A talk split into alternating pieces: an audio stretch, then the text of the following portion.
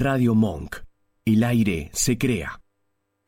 En cuarentena, Monk sigue al aire, transmitiendo desde nuestras casas. Armamos dos estudios paralelos para que sigas disfrutando de la programación de siempre, con contenido nuevo y en vivo. En cuarentena, el aire nos une. Bienvenidos a Mi Lado B, un espacio dedicado a los sentidos. Dale, prepárate, vamos a disfrutar de un nuevo encuentro.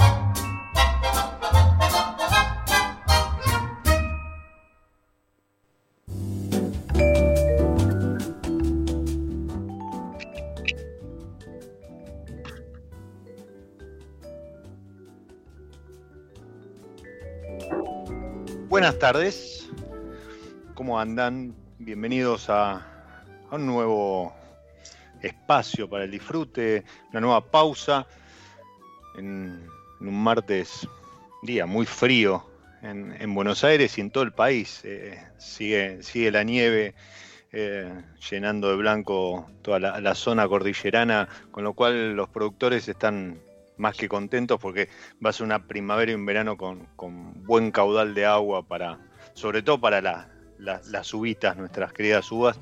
Y mm, hablando de, uvas, escuchamos a, a, Freddy Martin haciendo Bubbles in the Wine, burbujas en el vino, un tema ahí muy, muy de cóctel, muy, muy de dibujito animado, pero que tiene que ver con nuestro tema, nuestro tópico de hoy, que son justamente las burbujas. Y mm, para hablar de burbujas, eh, estuve buscando y, me encontré hace un par de años con, con, con, alguien que me sorprendió mucho, no solo desde el proyecto, que ha crecido mucho más aún en, este último tiempo, sino porque eh, es alguien que ni siquiera venía del palo y, tal es así que, bueno, pero mejor que, lo cuente ella. Coti Gaitieri. Constanza, bienvenida a Mi Lado B. ¿Cómo estás? Hola, ¿qué tal? ¿Me escuchan bien? Sí, perfecto. Buenas tardes. Buenas tardes, buenas tardes. un, horario muy, muy acorde para, unas burbujas, ¿no? La verdad que sí, muy bien. De hecho, ahora estoy probando unas burbujas nuevas que les voy a contar un poquito ah, más adelante. Yo tengo, a ver si, si lo puedo hacer sonar al, micrófono. Eh, tengo un mal pensado Brunature de Cirá, que fue una, de las cosas que, también me sorprendió cuando nos conocimos, que era lo, que iba a contar. Esto yo sé que en servicio no, no, debe sonar así, pero a ver.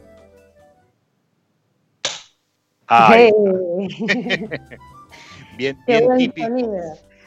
Y, y además en, un día muy, muy de burbujas, ¿no? Porque se conmemora el Día de la Bastilla y, mm, fiesta nacional francesa que, es como sinónimo de, de, champán, de burbujas. Pero bueno, ahora, ahora nos vamos a meter también en, qué champán, qué no, qué es sparkling y, demás. Pero decía que cuando, yo te conozco en la feria de los productores amigos acá en Buenos Aires, en lo de Joaquín Alberdi, y estaba partiendo ahí como están, una, de las mesas, con el flaco Gabriel y con su relator y con Pepe Reginato. Exacto. Un, gran, gran, gran productor de, burbujas. De burbujas.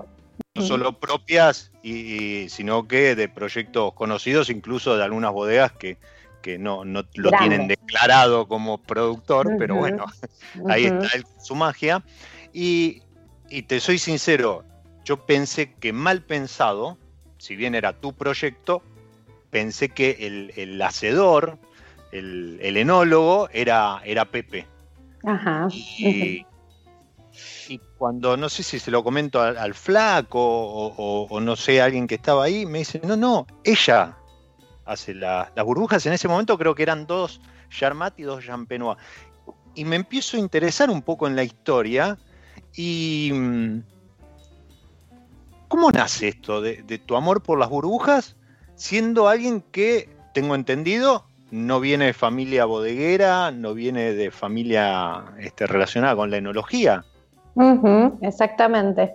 Sí, creo que fue una, suerte de, situaciones que, fueron pasando. Eh, la secundaria la hice en el Liceo Agrícola. Acá tenemos un colegio que pertenece a una universidad nacional eh, que es Liceo Agrícola y Enológico. Entramos con 15 años a esos colegios, con lo cual en a los 15 años, no sé, creo que muy pocos tienen definido lo que van a hacer el resto de su vida. Eh, sí, me parece. Pero bueno, fue como una suerte de que me fue empujando, teníamos mucha química, mucha física, estábamos muy relacionados con el tema de las conservas, vino, eh, aceite de oliva. Entonces fue como un empujoncito para, para ese lado. Está muy bueno el colegio. Y, bueno, me decidí por enología em, y, empecé y sinceramente hoy no me veo en otra cosa que no sea trabajando de lo que trabajo. Eh, sinceramente me encantó, me, fascina día a día eh, y, ver que es tan completo porque es súper amplio no es solamente vino, sino que entran muchas otras bebidas. Nosotros como, como enólogos eh, tenemos apertura a, muchas otras bebidas y eso está bueno también. Así que, así que bueno, así nació, así empecé, me recibí acá en Mendoza. Eh, estuve viviendo por muchos lugares, estuve viviendo en Napa, en Estados Unidos, eh, en Francia, al sur de Francia, en España, y ahí fue donde hice una maestría y la maestría eh, tenía una orientación en espumantes. Eh, de todas maneras, antes de todo eso, todos mis trabajos en bodega siempre me tocaban con las bases de espumoso, eh, de casualidad, siempre. Y bueno, fue como una suerte de que me fue llevando, me fue eligiendo a mí, en realidad, más que yo lo eligiera. y hoy estoy contentísima feliz por eso.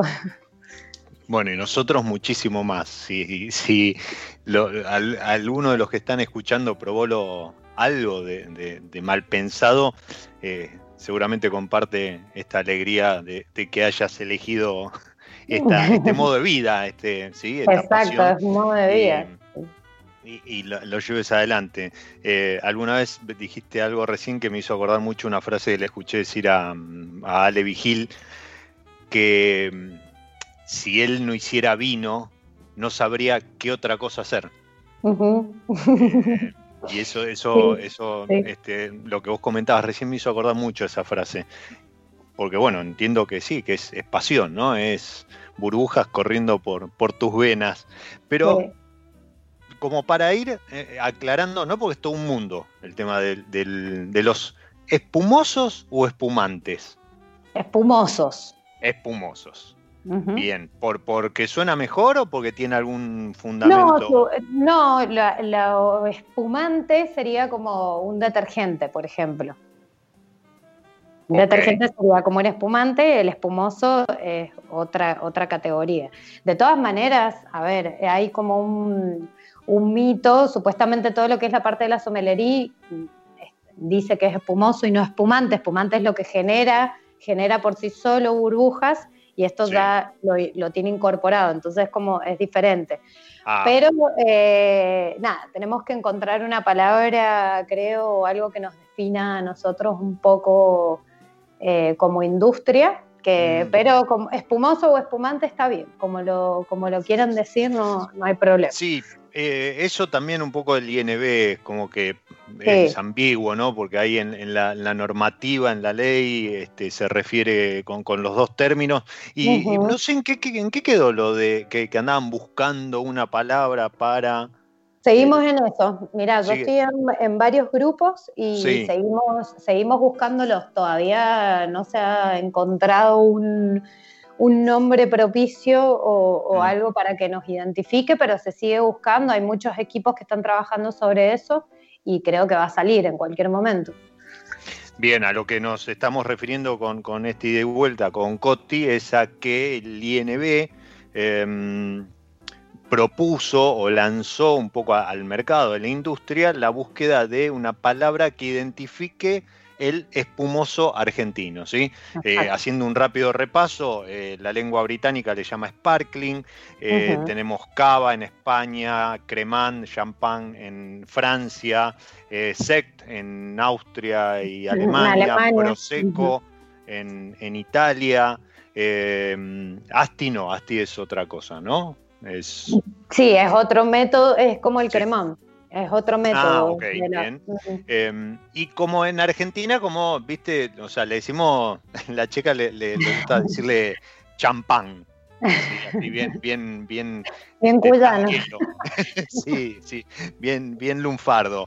Pero la realidad es que sí, este, no, no hay una nomenclatura, alguna bodega todavía le sigue poniendo champán en la etiqueta y demás, pero ¿qué es esto de todas estas denominaciones que acabo de, mencionar, porque incluso en alguna etiqueta de mal pensado leí cava.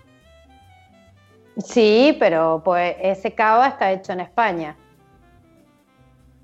Ok, o sea, todo esto que mencionamos son denominaciones de origen algunas y eh, obviamente como tal no se podría denominar si está eh, producido fuera de, la región que, permite utilizar la denominación. O sea, que vos además también haces, o, alguien, no sé, si sos vos la que lo hace, mal pensado en España. Exacto, es así. Viajo, viajo bastante seguido a España y empecé el proyectito muy chiquitito allá. Eh, tengo muchos amigos a través de la maestría y bueno, tuve un lugarcito para poder hacer mis propias burbujas españolas Así que allá están esperándome, que este año no pude ir, no he podido viajar todavía. ¿Y cómo es la, trabajar bajo la reglamentación CABA? hay, que, hay que tener bastante paciencia, ¿no? Eh, son, son, como muchas, muchas restricciones, eh, sobre todo con variedades, no es como acá que nosotros podemos probar o innovar, sino que hay que regirse bajo un reglamento eh, que te exige variedades, bueno, eh, cantidades de azúcar igual que acá. eh, una región determinada, eh, o sea, es, bastante especial, sobre todo porque el cava que estoy haciendo en España aparte es ecológico, entonces, bueno, ya desde la finca es como un trabajo bastante importante, sumado a la parte también ecológica en la elaboración. Entonces, bueno, son varias cosas en las que hay que hacer hincapié, pero eso también tiene ese prestigio, el cava, eh, y por eso son las denominaciones de origen, que en realidad por un lado está bueno, porque ellos aseguran tener un mínimo de calidad mm. antes de salir al mercado. Entonces, eh, nada, está bueno, se exigen bastantes más meses eh, sobre elías para la segunda fermentación que acá en Argentina, por ejemplo, igual que en Champagne. Ok. Sí, la, denominación de origen en, el fundamento de una denominación de origen, y esto aplica para cualquier bebida o, producto, eh, lo que prima es asegurarle no solo al productor, sino por sobre eso asegurarle al consumidor, que, está llevando un producto con una calidad, con un estándar de calidad determinado, que es lo que está establecido en estas normas. Pero sí es verdad que trabajar con esas normas eh, es como que te pone un... te, pone una vara muy alta también. Exacto, y, algunos ha habido así una, especie de revolución, una salida masiva de, la denominación cava eh, de algunos productores. Sí, sí, porque imagínate que, o sea, vos vas a una góndola y de repente te encontrás con cavas que salen, no sé, dos euros y otros que salen 55 euros y están todos dentro de la misma denominación. Entonces eh, fue un poco como toda esta gente, yo tuve la oportunidad de trabajar en Gramona, en, mm. en Alpenés, y tienen espumosos eh, cavas, por decir, em, muy caros, muy caros, con mucho trabajo, mucho tiempo de fermentación y, claro, y ellos se encontraban en un dilema de decir, pará, pero si estamos dentro de la misma denominación de alguien que está vendiendo un producto a, dos euros, ¿cómo hacemos? Entonces fue, se abrió otra denominación eh, dentro de la misma de Ocava, eh, donde está el Classic y la de OpenEDES. Entonces, en eso ahí se diferencian un poco con el tema de la calidad, sobre todo con tiempos de, de estancia sobre Elías. Eh, entonces eso estuvo, fue una salida amable para todos, digamos. Bien, bien. Y lo, tuyo, el producto que estás haciendo, se mantiene dentro de, de Ocava. Exactamente, dentro de la de Ocava. Y el producto ese lo, estás trayendo acá. Mira, acá alcanzamos a traer una parte a Argentina y de repente, bueno, cambió el gobierno, no nos favorecía la importación, así que ahora se va a Perú. se va derechito de Barcelona a Perú. Wow. Bien, ok, bueno. Si alguno ve alguna botella, un remanente por ahí, ya sabe qué hacer, ¿no? Abrácela y, páguela, obviamente, y, se la lleva. Eh, esto, esto que decíamos, bueno, eh, era como una de las últimas incorporaciones a tu, al portfolio. sí. Contanos un poco cómo está compuesto mal pensado, porque de vuelta, yo hace un rato decía que cuando te conocí eran solo cuatro etiquetas. o dos, creo, o dos tenía nada más, creo, cuando nos Dos y, yo, sí. dos con etiqueta y todo el la, vestida la botella y había como otras dos que todavía estaban. Estaban ahí en prueba. Sí, exacto. Era un proyecto. Eh, bueno, hoy en el portfolio tenemos eh, casi siete espumosos diferentes. Eh, casi no, siete. de los cuales. porque casi. ¿Ah? Y porque por ahí hay uno que está en proceso y a veces no lo cuento y no ah. sé si contarlo o no. Entonces. Ah, bueno. Pero lo voy a contar, lo voy a contar. Em, y nosotros hacemos eh, espumosos por los dos métodos que están permitidos en Argentina, que son por método Charmat y método tradicional o champenois. Eh, que si te parece le contamos así rápido a la gente como para que sepa que los, los espumosos son vinos tranquilos que son refermentados para poder ganar eh, el gas carbónico que ustedes ven cuando lo sirven. Entonces, esa segunda fermentación se puede llevar a cabo o en tanques de acero inoxidable, ¿sí? O en botella. Si lo hacemos en tanque de acero inoxidable, se llama método Charmat. Y si lo hacemos por, en botella, la segunda fermentación, se llama método tradicional. Generalmente hay una diferencia de precio. Eh, el método tradicional es más caro porque es un trabajo, seguramente han visto que en las bodegas hay eh, pupitres que se llaman, que son eh, todos de madera, donde las botellas se ponen en punta y se van moviendo. Eso que han visto es como un trabajo súper tradicional, entonces, bueno, se encarece un poco el precio. y el método Charmat, si bien quizás es una manera mala de decirlo, pero es un poquito más industrial, no es tan artesanal, se pueden hacer eh, espumosos de método Charmat de muy buena calidad. ¿sí? O sea que podemos asemejarlos a, los dos métodos porque se pueden hacer muy buenos espumosos también.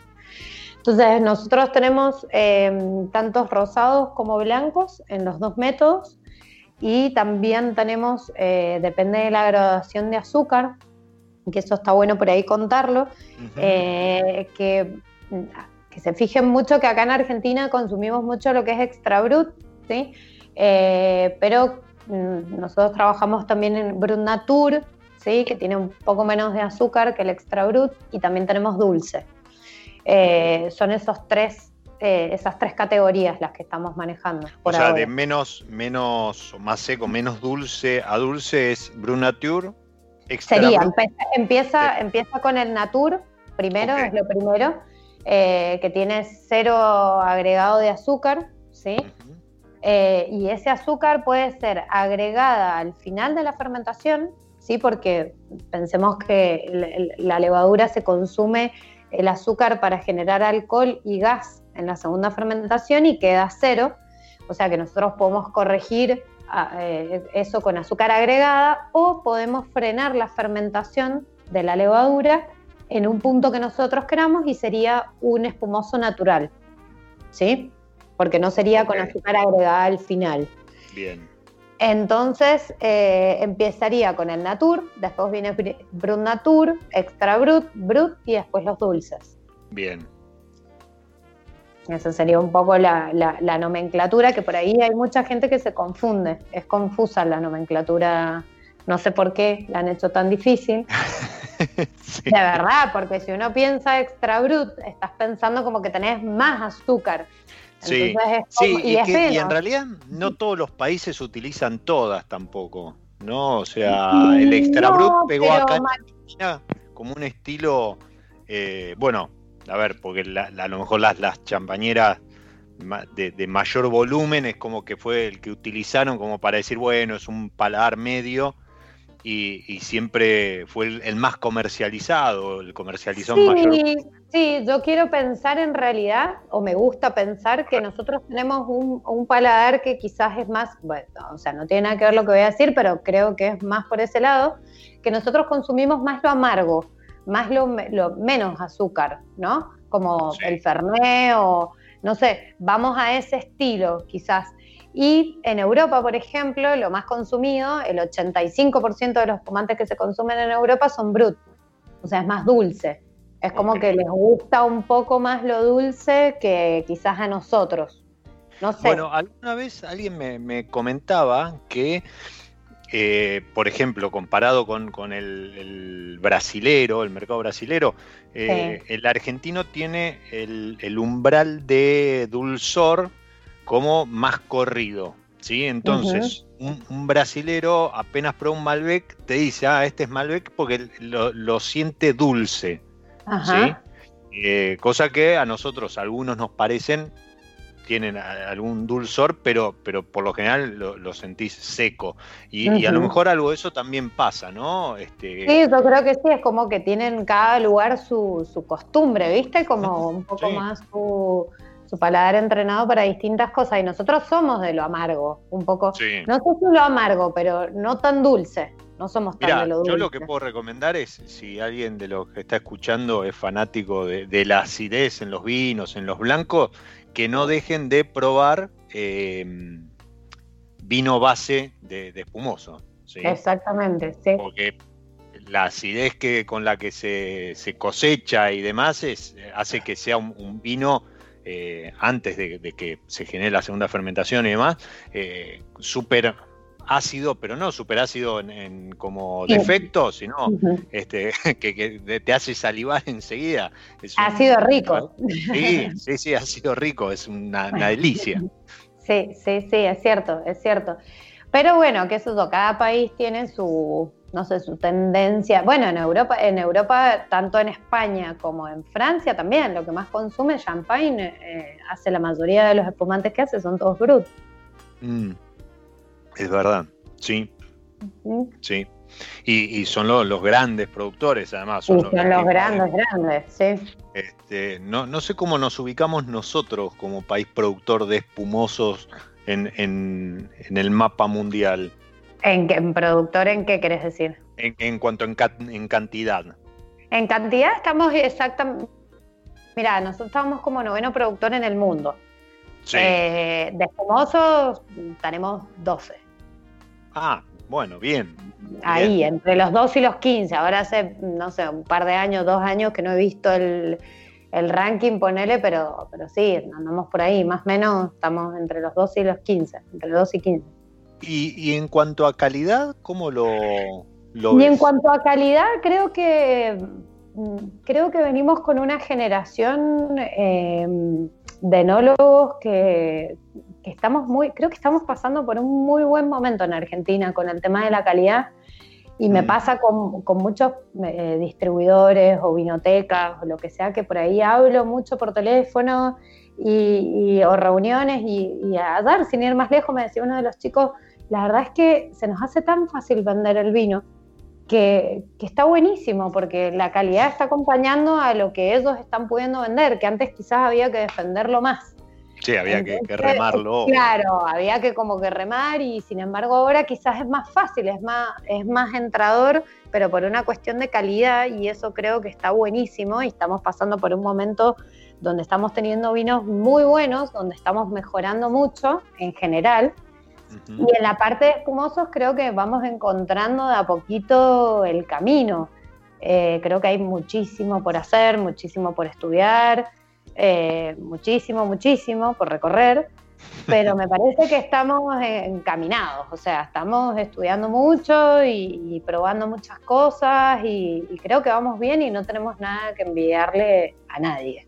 Digamos, Yo lo que, lo que noto es, es un, un, crecimiento en cuanto a el trabajo sobre Elías, ¿no?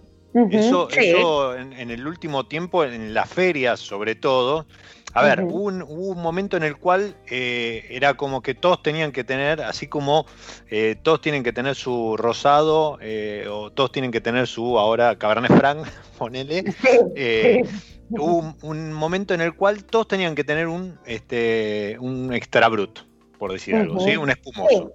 Algo que completara el portfolio de la bodega. Exacto. O sea, si vos ibas a una degustación de una determinada bodega, era como que sí o sí el cierre tenía que ser con. Para cerrar con espumoso, sí. Exacto, y propio, ¿no? O sea, y propio, sí, sí, sí, con su propia etiqueta, por lo menos.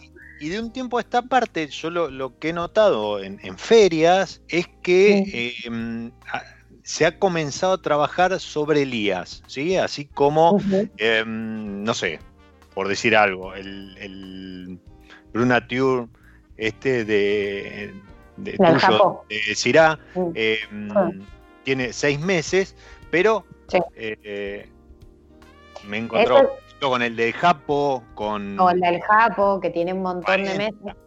Sí, 40. Ese que estás tomando ahora, por ejemplo, si bien en el collarín dice 6, eso fue un, er, un error de imprenta, eh, pero ese que estás tomando tiene 14.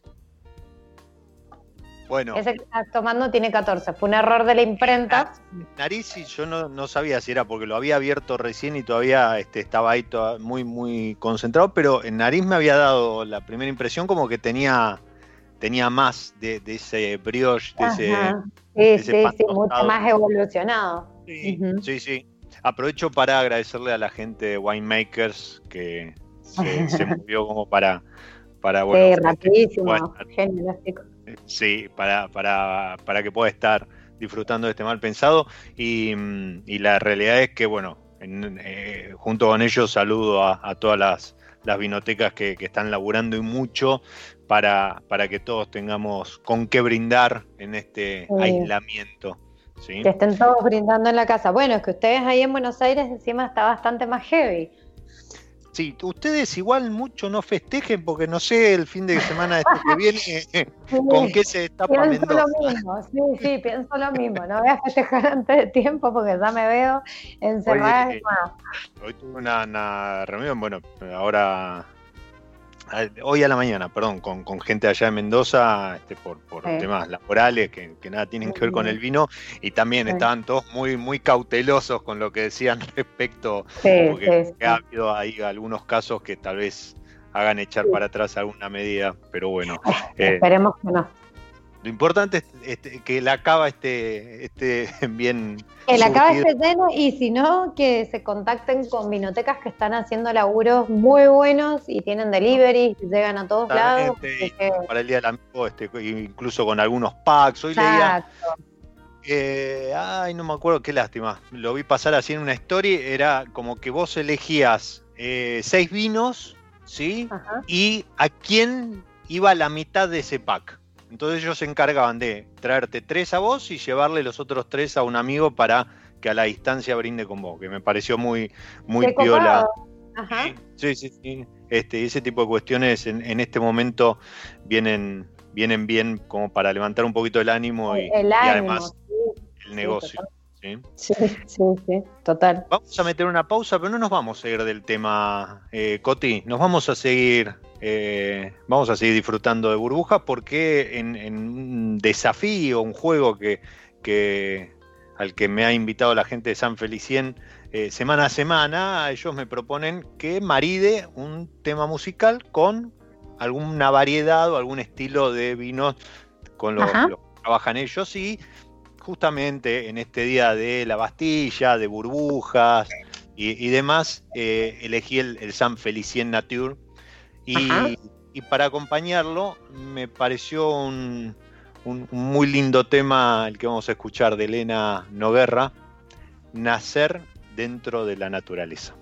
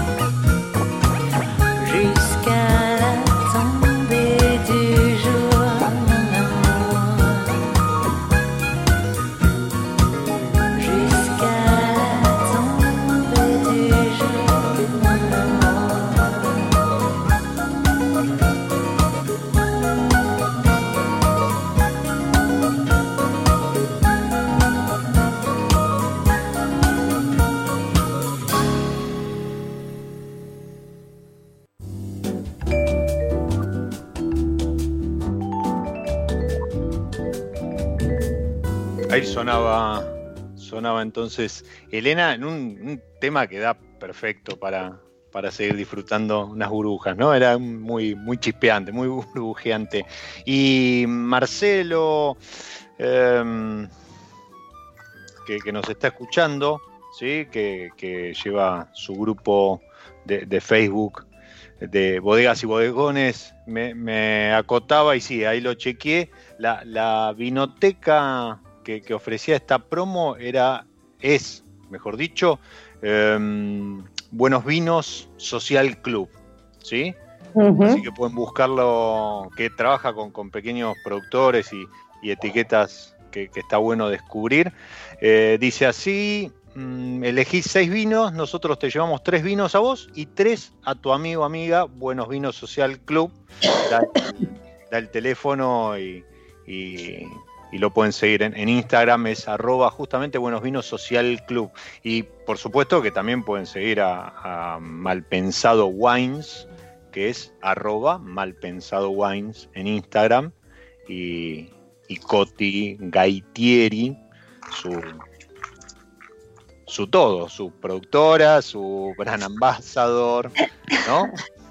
Soy todo, todo junto. el marketing, el todo, el cómics, la venta, eh, todo junto, logística. ¿Sí? ¿Es así?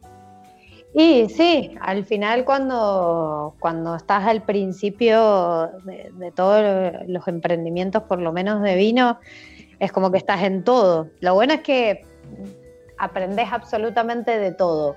A facturar, a esto, a lo otro, bancos, no bancos, todo, todo. Eh, algún programa de diseño, este, a, pelearte, con el de los envases, que el corcho, el bozal. con el de las botellas, con este. Ahora estoy hecho una crack en Comex. Como ahora estamos exportando, ahora estoy hecho crack en Comex. Así que como que vas, mutando, ¿viste? Está buenísimo, está buenísimo. Y, mm, y, y Coti también forma parte de este conglomerado hermoso que es Productores Amigos. Sí. Así que allí donde vayan productores amigos, que, eh, bueno, contanos vos un poco lo, que es, compartirnos tu, experiencia de, formar parte de esa banda de, productores justamente, eh, pequeños y no tanto, porque... Sí, pequeños que empezamos muy pequeños y gracias a Dios hemos ido creciendo. Ahí va, ahí va, exacto lo, hablaba con, Mariana Onofri eh, en, la última feria acá en Buenos Aires el año pasado, que, que eh, ella, el flaco, vos, el Japo, eh, Norberto Páez, los desquiciados, ¿qué más? Este, bueno, ahora se sumaron los Anse. Em, Está hoy Mortal, los Berracos. Sí, Pablito, Pablito. Marino con familia, que también se agrandó. Y, todos comenzaron a lo mejor con un par de etiquetas y ya, o sea, bueno, vos decías que tienen como siete, eh, Mariana también creo que superó, superó ya la, la, decena de etiquetas, el flaco Gabriel y demás, pero ¿qué, qué... Sí, es una buena banda. Una buena banda que en realidad empezó por una cuestión eh, comercial eh, fue como empezar para darnos fuerza en la parte comercial, por eso hacíamos, hacemos muchas ferias juntos. Digo hacíamos porque viste que hay como un antes y un después de lo de la cuarentena. Viste como que marca un ahí que no podemos hacer ferias, nada ahora. Y bueno, estamos como un poco tristes por eso, porque la verdad es que para nosotros es re importante poder comunicar y poder llegar a la gente en primera persona. Em, y, bueno, nada, pero seguimos haciendo fuerza, seguimos trabajando. Está muy bueno porque nos ayudamos mutuamente. Eh, todos hacemos cosas distintas, entonces está bueno porque nos ayudamos tanto en la parte técnica como en la venta, como en la compra de insumos, etcétera. Así que, así que la verdad que ha sido muy positivo para todos. Eso, eso justamente era lo, que, lo que te quería preguntar. Entiendo que em, es un, poco también para darse fuerza, para ir como bloque y, y acompañarse en esto que vos decías, de, saber un poco de todo, pero bueno, seguramente alguno tiene un poco más de experiencia en, alguna cuestión que, en otra. Em, ahora vamos a, entrar en una, serie de, cuestiones que siempre se plantean y, ahí Marcelo está sumando las de él y yo también tenía alguna anotada para preguntarte, pero contanos un poco respecto de eh, tu producto. Eh, entiendo que vos comprás uva y eh, vinificás en, alguna bodega, siempre la misma, o cómo, cómo es esa, esa gestión. Si trabajas siempre con los mismos productores. Esto, la verdad que el, el, proyecto en general al principio se planteó de una forma en la que a mí me gusta mucho estudiar las zonas y estudiar las variedades eh, con lo cual la idea era un poco probar cómo se adaptaba cada variedad y cada mm, zona al método tradicional, más que nada. Eh, sobre todo en eso. Entonces eh, voy cambiando de zona y voy cambiando de, de variedad todos los años. No es siempre lo mismo, son todas partidas limitadas todos los años. Ok, por más que la etiqueta sea la misma.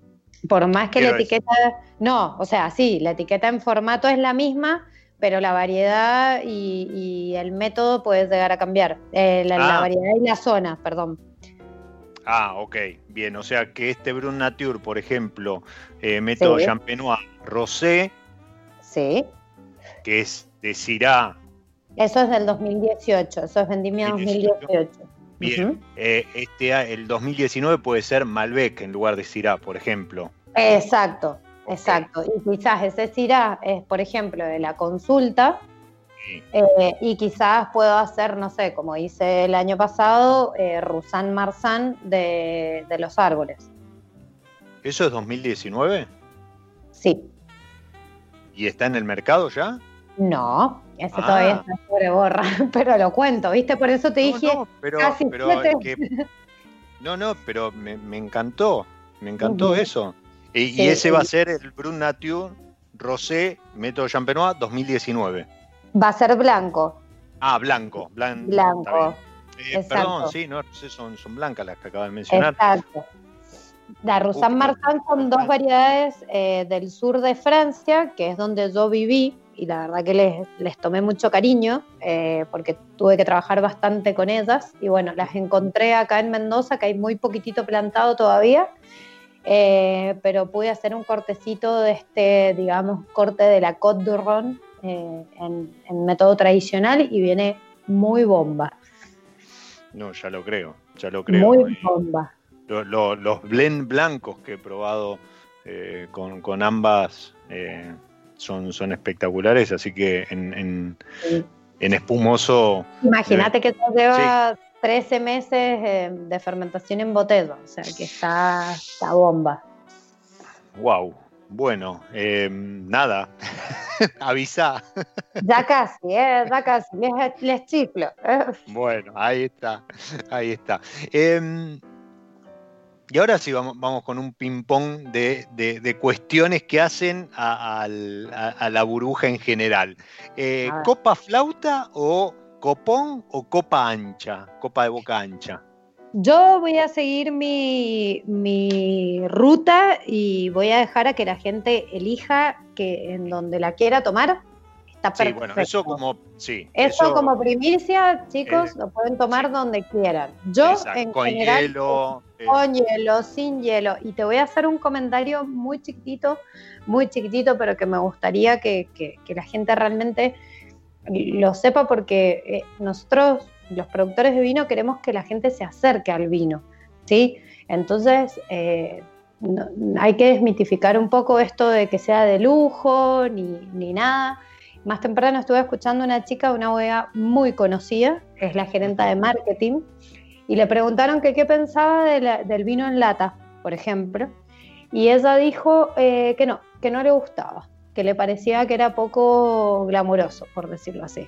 Mm. la verdad es que eh, en este camino de producción de vino estamos, vamos todos para el mismo lado, o sea, no alejemos al consumidor, chicos, pueden tomarlo como quieran con hielo, sin hielo, en copa flauta, en vaso, como sea, no hay problema, como lo disfruten, es como creo que, que lo pueden hacer. Entonces, nada, yo prefiero el copón, porque en la copa flauta no me entra la nariz y es como re bueno, eso mata cualquier argumento. Organoléptico, este, cualquier Claro. cuestión enológica, pero. Yo prefiero el copón, es como eh, tiene en el cuerpo es más abierta, entonces los aromas se pueden desprender mucho mejor, eh, hay más capacidad para la parte aromática, así que yo prefiero el copón y quizás hasta lo recomiendo, pero si no, como quieran. Pongámoslo, pongámoslo de esta manera, a ver qué te parece. Para el consumo, a gusto y piacere. Ahora, para apreciar eh, eh, aromas y, catarlo y degustarlo e incluso hasta evaluarlo, ¿sí? Es mejor entonces el copón, por esto que mencionas los aromas, la concentración aromática dentro de la copa y demás. Bien, buen, buen punto. Buen punto. Pero sí, eh, digamos que para el, para el cóctel, para el brindis de, fin de año de la empresa queda mejor la, la copa, la copa flauta y aparte entra menos. ¿eh? bueno, en eso sí, si entra menos, si quieren ahorrar, métanle con la copa flauta que van a quedar bien y no van a gastar mucho. Ahí está, ahí está. Em, por ahí Marcelo preguntaba, em, bueno, tiró una, un par de preguntas, pero espumantes. Y esto, y esto da para, hablar también, eh, al igual que lo que mencionabas recién. Eh, ¿En una degustación, al principio o al final? Mm. A mí me gusta al final. Bien. Pero la verdad es que puede ser al principio o puede ser al final. No hay, no hay, ojo, quizás si es dulce o si tiene mucha cantidad de azúcar, por ahí está bueno hacerlo al final, pero por una cuestión de que no nos contamine el paladar. Cuando nosotros ya tomamos algo dulce es como que ya nos acostumbramos y el vino que puede venir después, claro, es como que lo vas a sentir muy amargo o muy ácido y no, es un parámetro muy confiable. Pero yo lo prefiero al Bien, ¿Y, mm, ¿y con la comida? ¿Con una comida? Y con la comida me han pasado varias situaciones eh, que, a ver, depende con lo que lo vamos a maridar. Por ejemplo, no sé, volvemos a lo mismo. Si es un dulce, que por ejemplo me lo hicieron probar y me lo hizo probar eh, una chica que es sommelier, eh, Carol, en Buenos Aires, en sí. y me hizo probar el dulce con Roquefort. Y nunca lo ah. había probado, nunca había hecho, nunca había hecho la opción de, de, de probarlos juntos y la verdad es que fue fabuloso. Y, esa explosión de sabores creo que puede ser tanto como un aperitivo, o sea, que puede ser antes de la cena, cuando están picando algo, por ejemplo, esperando el asadito o lo que sea. Y después también con achuras, ponerle con tipo mollejas mm. eh, o algo así, puede entrar muy bien. Y si no, al final de, después de comer, también. Porque creo que el espumante es como que con la acidez barre todo, toda la comida y queda espectacular. Y durante la comida puede ser con lo que sea. Yo lo he probado, no sé, comida hasta lentejas, tomando espumante o con pizza o con lo que sea y la verdad es que va muy bien también. es como, es muy plástico. Sí. Bueno, mira, estuve en una, cata con una, una bodega de burbujas ¿sí? que, es fácilmente identificable porque eh, creo que hay una sola, 100% burbujas. Eh, bueno, aparte de mal pensado. Te referís. y, también surgió la, la pregunta, eh, el, espumoso antes o después de la comida? Y yo levanté la mano y digo, ¿y por qué no durante? Antes, durante y después. Exacto. Y, y, creo que ahí ahí eh, la gastronomía debería también moverse un poco más en el sentido de eh, chefs, cocineros locales y demás, de sugerir em, menúes o, pasos este, acompañados por, por, burbuja, que cada tanto alguna, eh, reconozco alguna bodega sale con, algún, con alguna propuesta de esas, pero además para de una vez por todas, y, y esto va totalmente de la mano con lo que hablábamos hace un rato respecto de la calidad que tenemos hoy, eh, calidad y cantidad y diversidad que tenemos hoy de, burbujas en, de espumosos en la Argentina, para de una vez por todas desestacionalizarlo. Exactamente. Y acabo de meter una palabra de una. Es buena palabra, re larga encima. Vamos para jugar al arcado la palabra. Sí, exacto. Pero digo, porque es como que todavía lo seguimos, seguimos asociando a las burbujas para fin de año, para algún evento, algún cumpleaños, algún aniversario, y no para, por ejemplo, un martes a esta hora.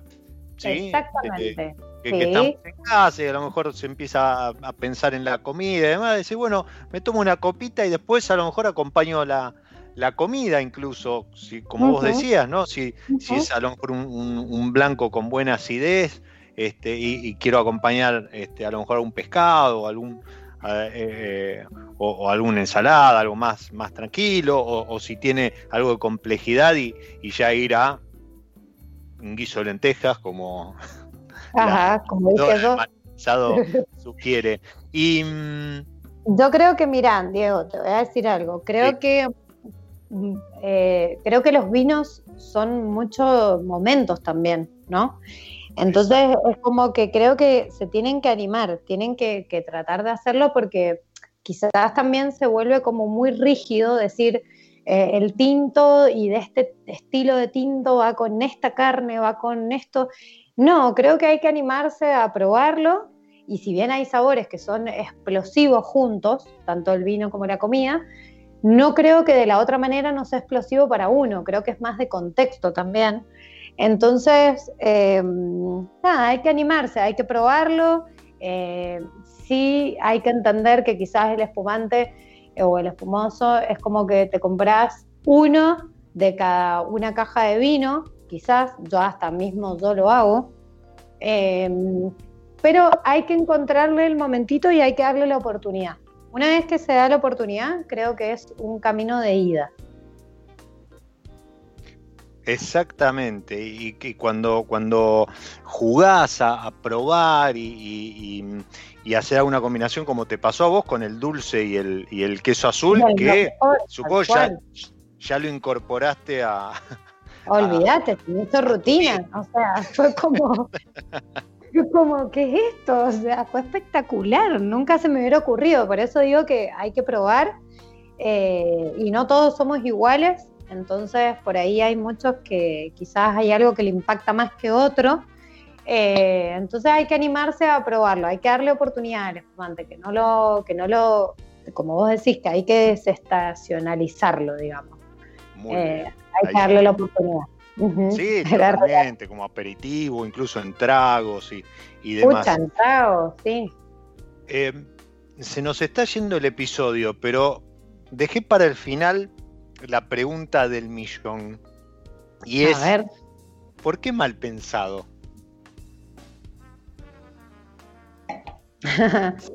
mal pensado surgió en realidad porque yo tenía, cuando estaba estudiando en España, eh, yo vivía en Barcelona, pero la universidad quedaba en Tarragona. Tenía, es otra provincia, tenía una hora y media en tren y media hora en bus para llegar a la facultad. Era larguísimo. Dos horas de ida, dos horas de vuelta. Y tenía una agenda donde anotaba todo. Ideas, marcas, elaboraciones, eh, no sé, todo lo que se te ocurra para cuando volviera a Argentina desarrollar el, el, proyecto que tenía en mente. Bueno, cuando llegué terminó siendo cualquier otra cosa de la que había pensado, entonces quedó como mal pensado. Después de haber escrito durante un año y medio, quedó cualquier otra cosa. Pero, pero estuvo bien, estoy muy contenta con el resultado igual. Sí, seguro, pero entonces está bien, o sea, no, no mal pensado en el en el sentido que cualquier mal pensado podría pensar, sino, sino mal pensado por, por eh, haber barajado opciones que eh, no, fueron viables y, bueno, eh, gastas Igual está, está abierto para que cada uno también jugamos un poco con la marca, con eso, como, Totalmente. como que todos tenemos un lado mal pensado de que todos en alguna situación o en algún momento pensamos mal de algo o de alguien. Entonces, nada, queda abierto un poco al juego eh, y algo perpicaz entre todos. Sobre todo después de un par de copas de mal pensado. Sobre todo después de un par de burbujas. que quedas medio, medio turulo. Me encantó eso de, turulo. Em, para cerrar, dijiste por ahí un, un Marsan Roussan, ¿alguna otra cosita que se pueda develar? Eh, se pueden develar, te voy a develar dos cosas. A ver. La primera es que sí, dentro del portfolio vamos a agregar un rosado de Pinot, ¿sí? Método Charmat. Bien. Y la otra cosa que te voy a develar es que estoy por salir con otra marca en los vinos tranquilos, ¿sí? Qué lindo. Eh, que ya está fraccionado, ya está listo eh, para salir a la cancha dentro de unos días. Así que la marca se llama Dark. Dark. Eh, Dark. Como la serie que está haciendo furor. Sí, menos mal que ha sido furor, a ver si me ayuda un poco. Ahí va. O sea, Ay, eh, lo que estamos contando es una primicia. Es primicia, sí, sí, es primicia. Eh, bien, vamos a salir primero con un Malbec y después van a ir eh, saliendo algunas cositas lindas, pero bueno, salimos con un Malbec 100% de, de Maipú. Uy, qué lindo. Bueno, y encima una zona que, que, que hay que, que hay que apoyar porque le ha dado tanto al, argentino que, que está bueno revalorizarla de, de algún modo y sobre todo si es en, en etiquetas nuevas y, y en copa. Tal cual. Coti, se nos fue el episodio. Mil Ay, estaba re gracias. divertida. Mil gracias, gracias. a vos. No, Sí. no, por favor, este, por este martes a pura burbuja y, y bueno, cuando quieras contar de Dark y, y cualquier otra cosa, sabes que mi lado B está, está para eso, para comunicar buenas noticias y si es de, de vino, mejor todavía. Sí, qué bien. Gracias, gracias por darme el espacio y, y bueno, muchísimas gracias por la entrevista. Me re divertí, estuvo buenísimo. Bueno, me, me alegro que, que así lo, lo hayas pasado, porque también de este lado se vio así. Y espero que los que nos están escuchando también lo hayan disfrutado. Y les agradezco, como siempre les digo, soy Diego Migliaro, este es mi lado B, y les digo, disfruten. Chao.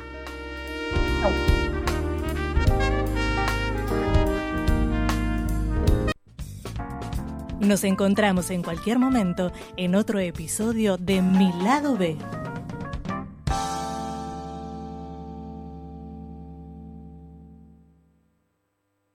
Radio Monk. El aire se crea.